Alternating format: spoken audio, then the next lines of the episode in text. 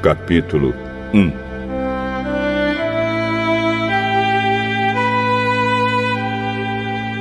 No tempo em que Israel era governado por juízes, houve uma grande fome naquele país. Por isso, um homem de Belém, cidade da região de Judá, foi com sua mulher e os seus dois filhos morar por algum tempo num país chamado Moabe. O nome desse homem era Elimeleque e o da sua mulher, Noemi.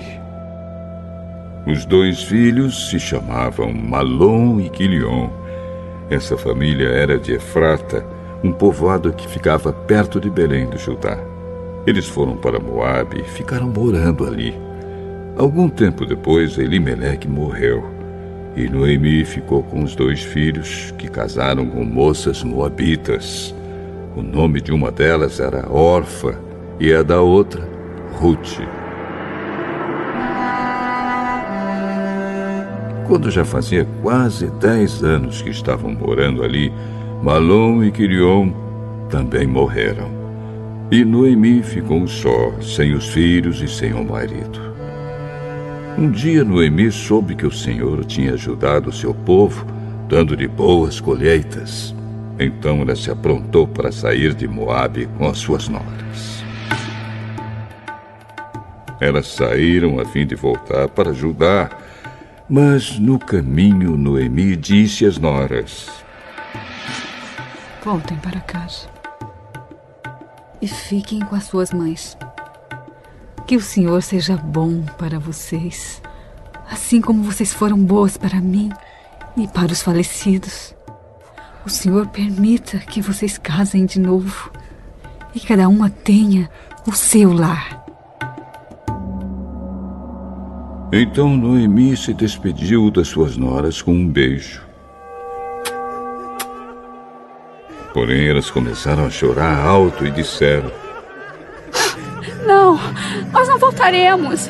Nós iremos com a senhora e ficaremos com seu povo. Voltem, minhas filhas. Porque querem ir comigo. Vocês acham que eu ainda poderei ter filhos para casarem com vocês? Voltem para casa, porque já estou muito velha para casar de novo. Pois, ainda que eu tivesse esperança de casar outra vez, ou mesmo que casasse esta noite e chegasse a ter filhos, será que vocês iriam esperar até que eles crescessem para vocês casarem com eles? Claro que não, minhas filhas. O Senhor está contra mim. Isso me deixa muito triste. Pois vocês também estão sofrendo. Aí elas começaram a chorar alto outra vez. Então Orfa se despediu da sua sogra com um beijo e voltou para o seu povo. Mas Ruth ficou.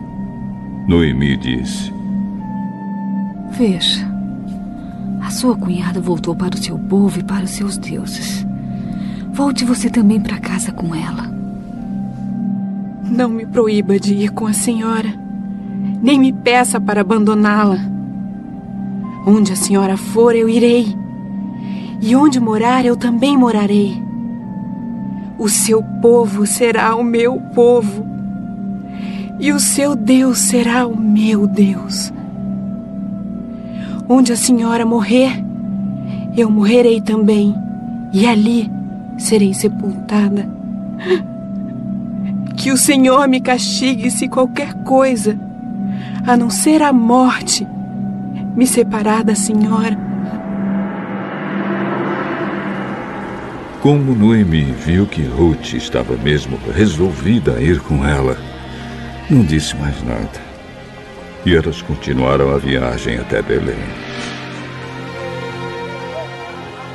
Quando chegaram lá, toda a cidade ficou agitada por causa delas. E as mulheres perguntavam: Esta é a Noemi? Não me chamem de Noemi, a feliz. Chamem de Mara, a amargurada, porque o Deus Todo-Poderoso me deu muita amargura. Quando saí daqui, eu tinha tudo. Mas o Senhor me fez voltar sem nada. Então, por que me chamar de feliz se o Deus Todo-Poderoso me fez sofrer e me deu tanta aflição? E foi assim que Noemi voltou de Moabe com Ruth, a sua nora moabita. Elas chegaram a Belém quando a colheita de cevada estava começando.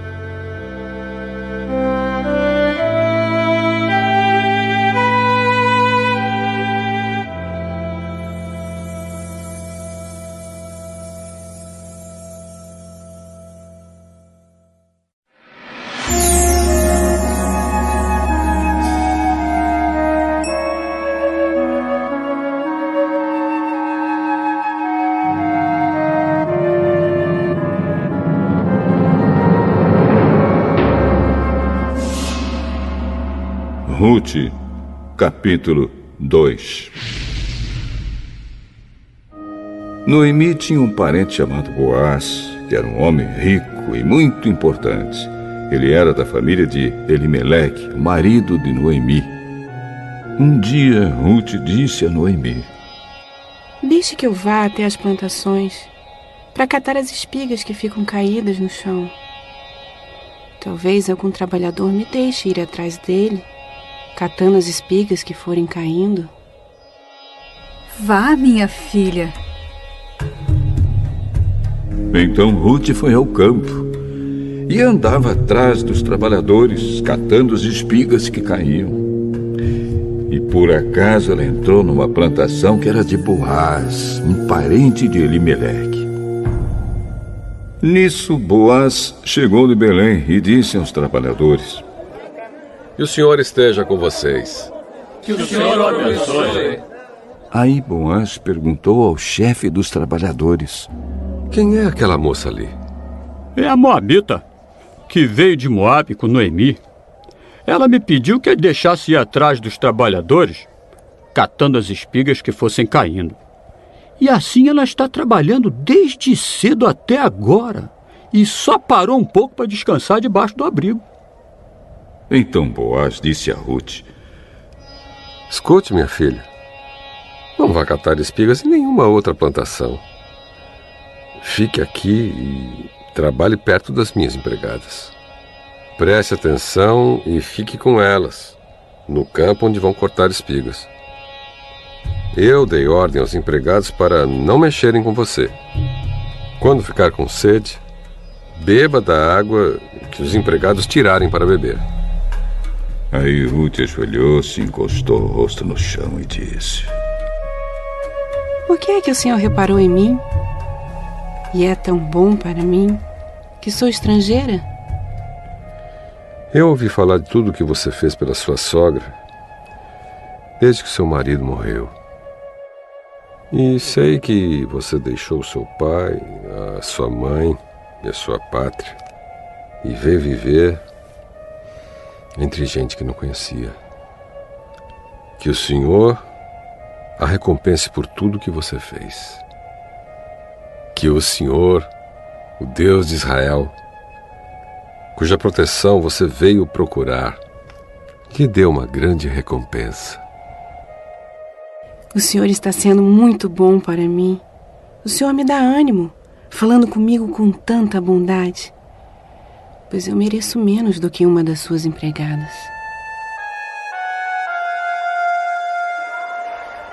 Na hora do almoço, Boaz disse a Ruth: Vem aqui. Pegue um pedaço de pão e molhe no vinho. Então ela sentou-se ao lado dos trabalhadores e Boaz lhe deu cevada torrada. Ela comeu até ficar satisfeita e ainda sobrou. Quando Ruth se levantou para ir de novo catar espigas, Boaz ordenou aos empregados: Deixem que ela apanhe espigas até no meio dos feixes. E não a aborreçam. Tirem também algumas espigas dos feixes.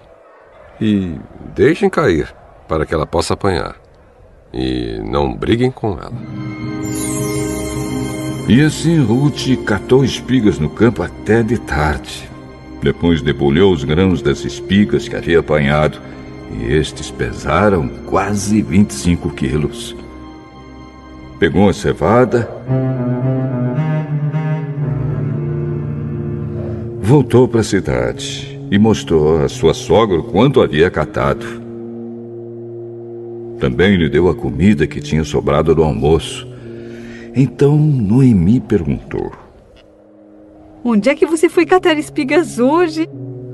Onde foi que você trabalhou? Que Deus abençoe o homem que se interessou por você. Aí Ruth contou a Noemi que havia trabalhado na plantação de um homem chamado Boaz. E Noemi disse: Que o Senhor abençoe Boaz, que sempre tem sido bom, tanto para os que estão vivos como para os que já morreram. Esse homem é nosso parente chegado e um dos responsáveis por nós. Além de tudo isso, ele disse que eu posso continuar trabalhando com seus empregados até acabar a colheita. É bom que você vá com as empregadas dele, minha filha, pois se fosse trabalhar na plantação de outro homem, hum. você poderia ser humilhada. Assim Ruth trabalhou com os empregados de Boaz e catou espigas até terminar a colheita da cevada e do trigo. E continuou morando com sua sogra.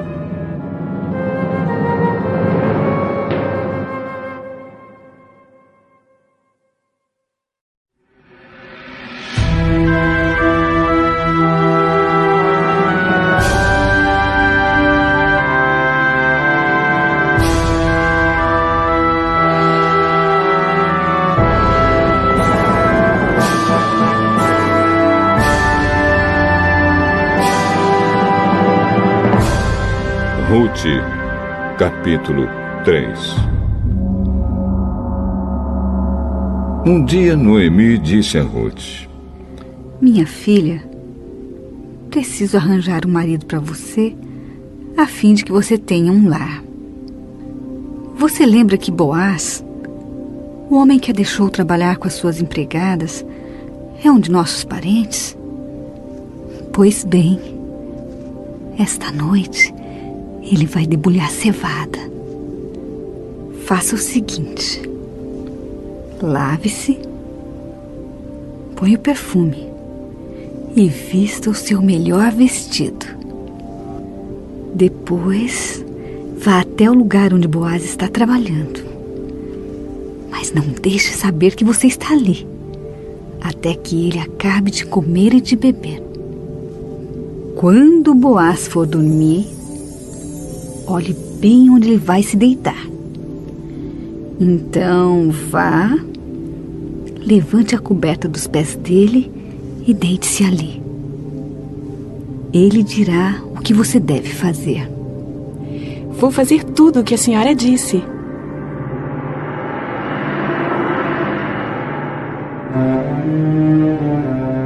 Ela foi ao lugar onde debulhavam as espigas e fez tudo o que a sua sogra havia mandado. Quando Boaz acabou de comer e de beber, ficou um pouco alegre e foi dormir perto de um monte de cevada. Então Ruth veio de mansinho, levantou a coberta dos pés dele e se deitou ali. No meio da noite ele acordou de repente, sentou-se e ficou muito admirado de encontrar uma mulher deitada perto dos seus pés. Quem é você? Eu sou Ruth, a sua empregada. O senhor é nosso parente chegado e por isso tenho o dever de me proteger. Que o senhor a abençoe, minha filha. Você está mostrando maior lealdade à família do seu sogro naquilo que está fazendo agora do que naquilo que fez pela sua sogra.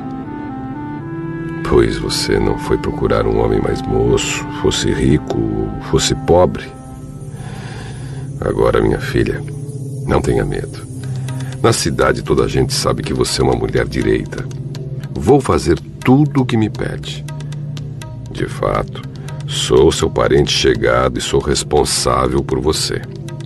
Mas acontece que há um homem que também é seu parente e até mais chegado do que eu. Fique aqui o resto da noite. E de manhã nós veremos se ele quer ser responsável por você. Se ele quiser, muito bem. Mas se não quiser, prometo por Deus, o Senhor, que ficarei com essa responsabilidade. Agora, deite-se e durma de novo. Então Ruth passou o resto da noite deitada aos pés dele.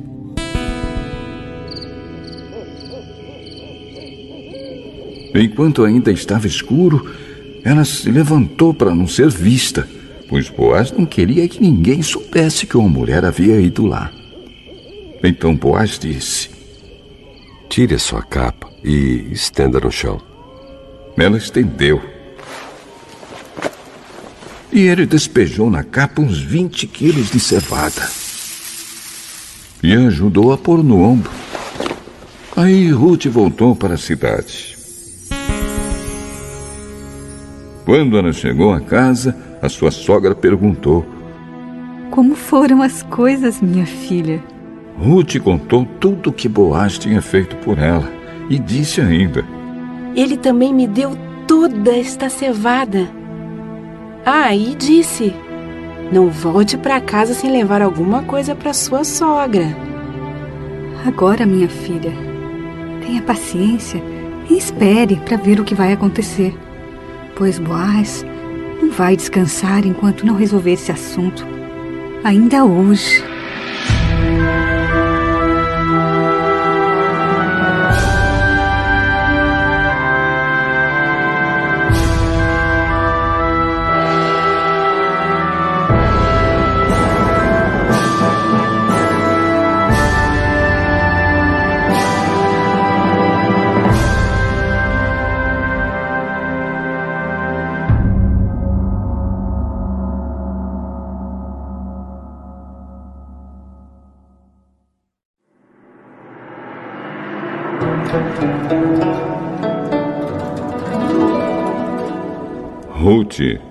Capítulo 4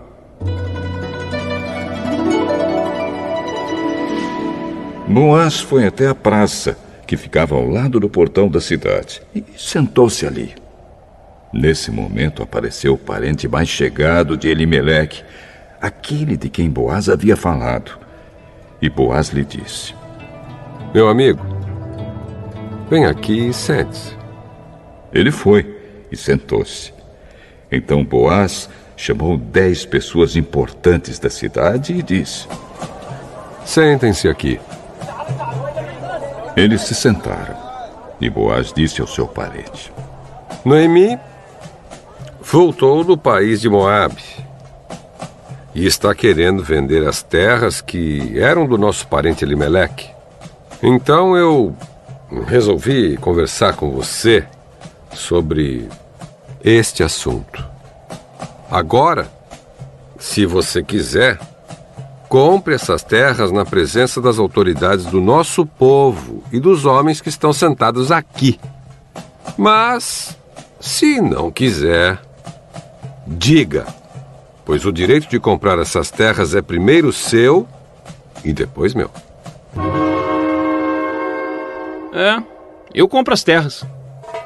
Se você comprar as terras de Noemi, também terá de casar com Ruth, a viúva moabita, para que as terras fiquem com a família do falecido.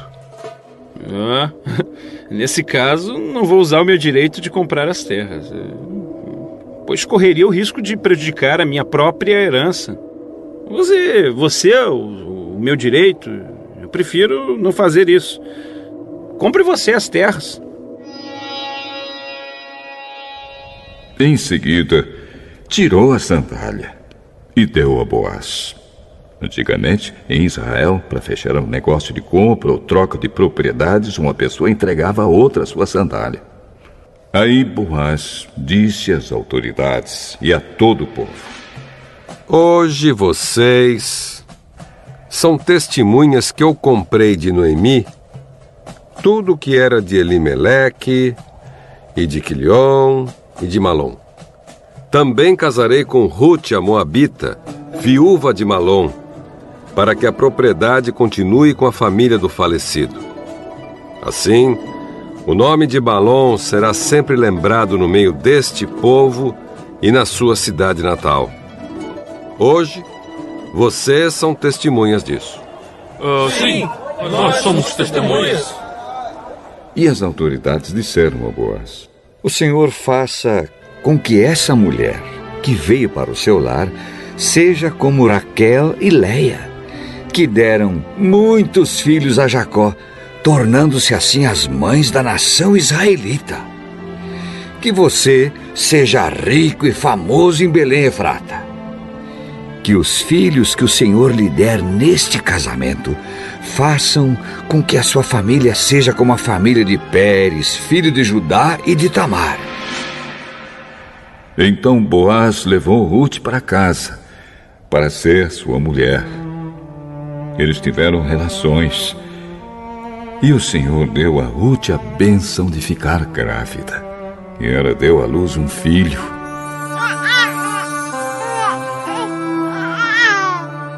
E as mulheres disseram a Noemi: Louvado seja o Senhor, que lhe deu hoje um neto para cuidar de você.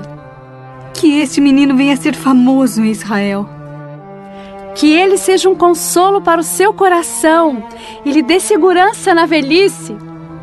A sua nora, a mãe do menino, a ama e ela vale para você mais do que sete filhos. Noemi pegou o menino no colo e cuidou dele. Ao vê-lo, as mulheres da vizinhança diziam: Nasceu um filho para Noemi. Nasceu um filho para Noemi. e lhe deram o nome de Obed. Obed veio a ser o pai de Jessé, que foi o pai do rei Davi. Os antepassados de Davi, desde Pérez, são estes: Pérez, Esrom, Rão, Aminadab, Nazon, Salmão, Boaz, Obed e Jessé.